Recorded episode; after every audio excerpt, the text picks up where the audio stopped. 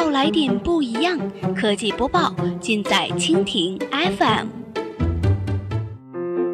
欢迎收听 BAT 播报，本节目由蜻蜓 FM 独家制作播出。收听更多内容，敬请收藏订阅本节目，或持续关注蜻蜓 FM 科技频道。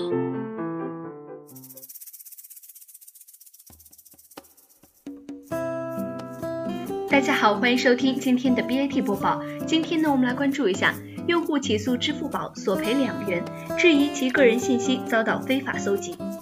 三月二十一号的上午消息，海淀法院官网发布案件快报。于先生称，其在北京乐友公司购买牙膏使用支付宝结账，事后发现支付宝客户端默认勾选了授权淘宝获取你线下交易信息并展示，其在线下店铺的交易信息被提供给支付宝、淘宝、天猫。于先生认为，上述四公司共同侵犯了其对个人信息被采集、利用的知情权，故诉至法院，要求四被告向其道歉，删除其个人信息数据，并且赔偿经济损失、精神损害抚慰金。各一元。日前，海淀法院受理了此案。原告于先生诉称，其到北京乐友公司运营的乐友北京千和店购买牙膏，并且使用支付宝进行支付。支付完成后，于先生发现支付宝的支付完成页面最后一行以很小的字体显示了授权淘宝获取你线下交易信息并展示，并在其前面设置了默认勾选。为查询个人信息是否被泄露，于先生在尚未对支付宝客户端进行任何一步确认操作的情况下，立即打开了淘宝客户端进行登录查看，发现其刚刚在北京乐友公司发生的交易详细信息，包括商品信息、店铺信息和交交易价格等，已经显示在淘宝客户端的订单当中。随即，于先生又打开了天猫客户端进行登录查看，发现上述交易信息也已经显示在了天猫客户端的订单当中。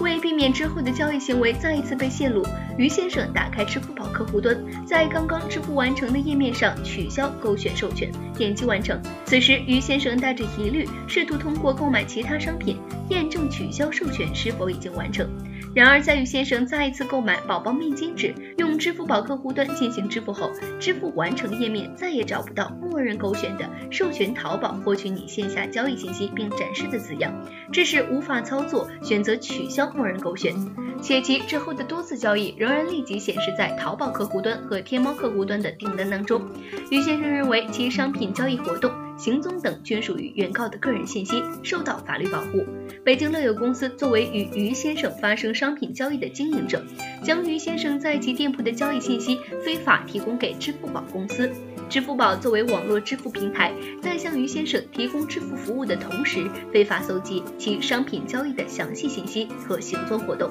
违背了网络服务经营者收集、使用个人信息应当遵循的合法、正当、必要的原则。且在未获得于先生明示同意的前提下，还将非法收集的上述信息提供给淘宝、天猫。淘宝、天猫作为网络经营者，同样违背了前述的原则。四被告的上述行为共同侵犯了于先生对其个人信息被收集、利用的知情权，以及授权他人利用的自主决定权等权利。目前，本案正在进一步受理当中。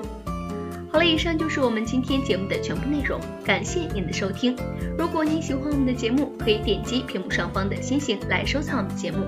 明天同一时间，我们不见不散。